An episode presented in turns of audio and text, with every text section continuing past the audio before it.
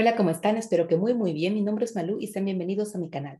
Un canal para aprender de cultura, desarrollo personal y sobre todo de la vida en el extranjero. Continuando en el episodio de hoy, vamos a empezar a hablar de cómo fundar tu compañía en Alemania y seguimos con la GmbH. Así que si les interesa saber qué es la sociedad de responsabilidad limitada, cómo fundarla y cómo poder hacer tu negocio en Alemania, quédense en el video.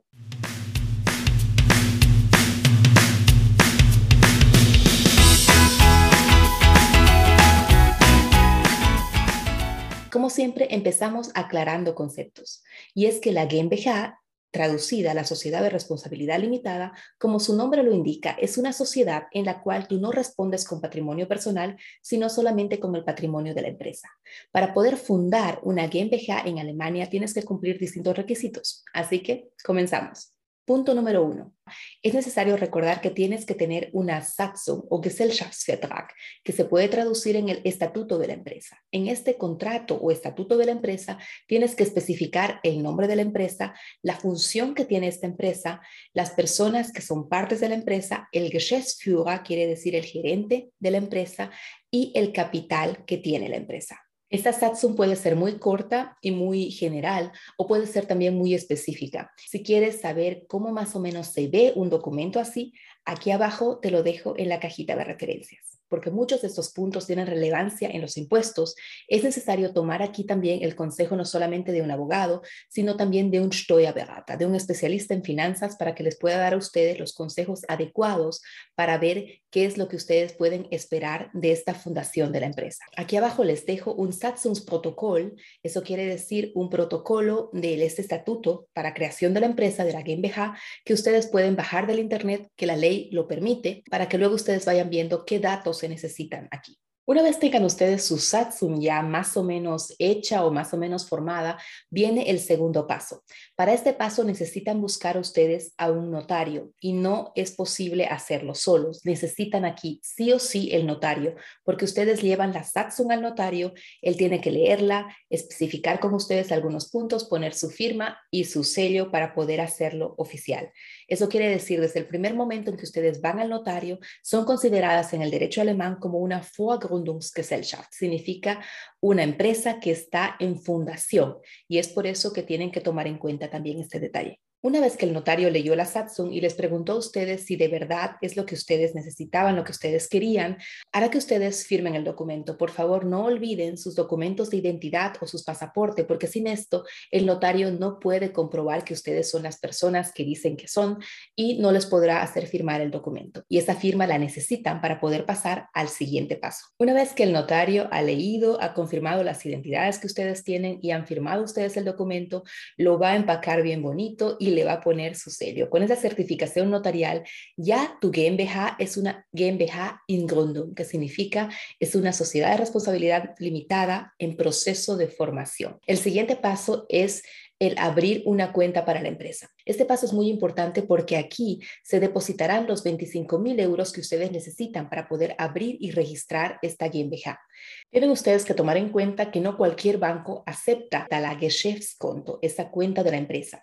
Aquí abajo les dejo una lista de los bancos que también podrían ayudarlos en su cometido para que ustedes puedan abrir sin mucha necesidad de tanto papeleo su cuenta de empresa. Si no tiene los 25 mil euros para pagarlos directamente, porque una cosa no está permitida, no está permitido pagar los 25 mil y luego sacar un poquito, luego poner un poquito, luego sacar, eso no está permitido porque no está considerado como un capital, como un Stammkapital, quiere decir como un depósito del capital necesario para poder fundar la empresa. A través de la Satsum pueden mover un poquito esto y decir que ustedes van a pagar primero 12.500 y luego van a pagar el resto. Eso también está permitido por la ley.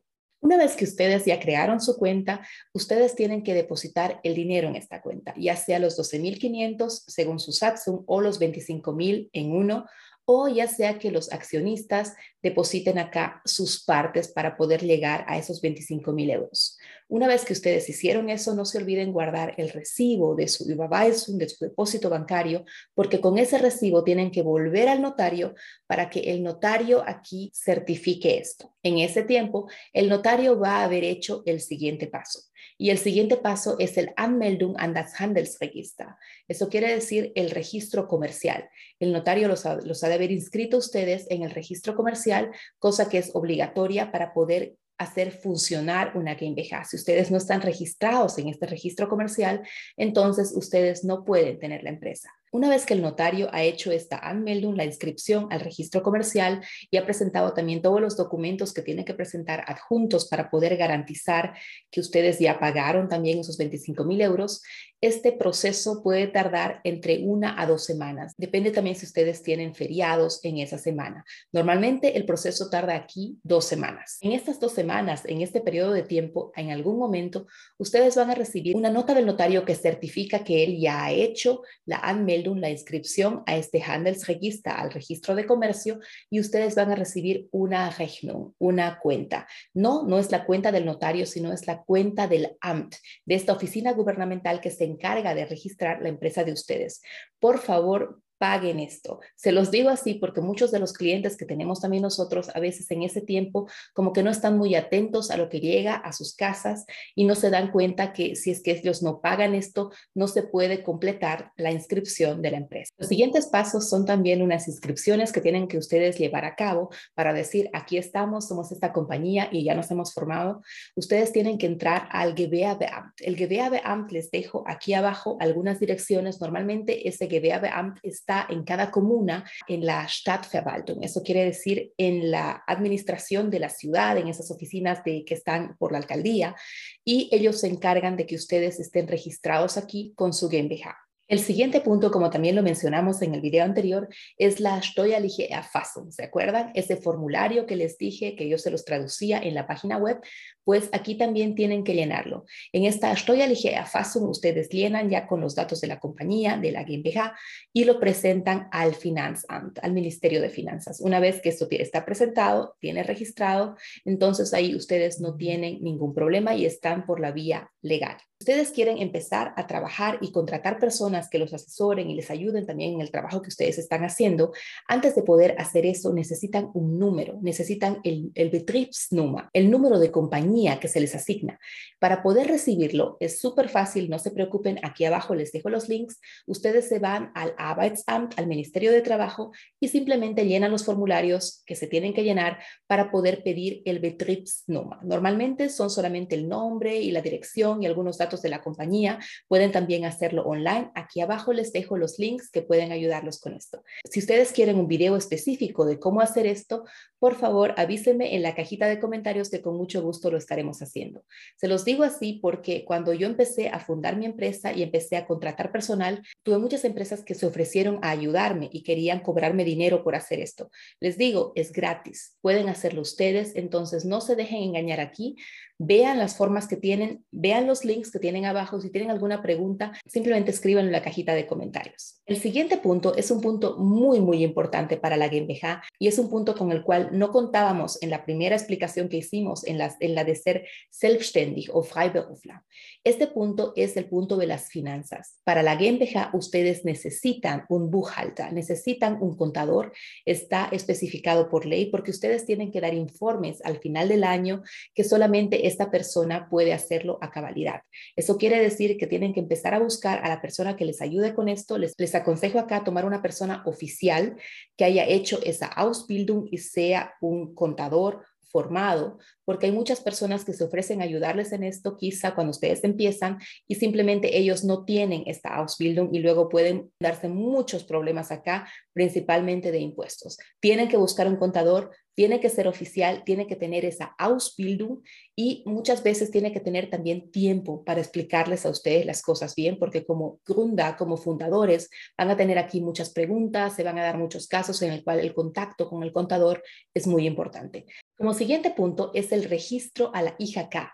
La IHK o la Industrie Handelskammer es la Cámara de Industria y Comercio, tiene un registro que es obligatorio. Es decir, si tú tienes una GmbH, tu empresa, tienes que registrarla en la IHK. La IHK también te pide un monto para que tú te puedas registrar aquí, ¿Cuántos son estos costos y cómo son estos costos en una lista? Se los voy a poner también en la página web para que ustedes puedan ir viendo qué costos van a venir con la Gründung, con la fundación de su empresa y qué costos puede que vengan después. En el siguiente punto es necesario recordarles a ustedes que no se olviden que Alemania es un país social. Está también el registro a la Berufsgenossenschaft.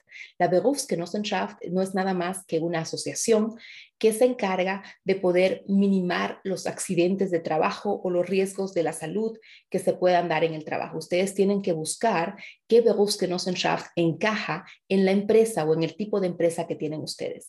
Aquí abajo les dejo una lista de las Berufsgenossenschaften que hay para que ustedes puedan ver acá. Acá también les puede dar el consejo el Steuerberater, el contador o la persona que les está ayudando con los impuestos, puesto que ellos también conocen esta rama y pueden a ustedes darles un consejo de qué Berufsgenossenschaft, de qué asociación específica para esta protección o cuidado en caso de accidentes o enfermedades derivadas del trabajo pueden ayudarles a ustedes. Es muy importante que lo tengan porque eso también en Alemania es una obligación. Y esto fue todo para la GmbH. Como ven, hay muchos más pasos para poder abrir esta GmbH que con la empresa personal o unipersonal con la que hablamos la semana anterior. Así que les pido que si tienen alguna pregunta en específico, lo escriban en la cajita de comentarios que con mucho gusto estaré respondiendo a sus inquietudes. Y si quieren un video también específico sobre alguna otra forma jurídica para poder fundar su empresa en Alemania, no duden en contactarme. Les deseo que tengan una linda semana, que estén muy bien y nos vemos. Chao, chao.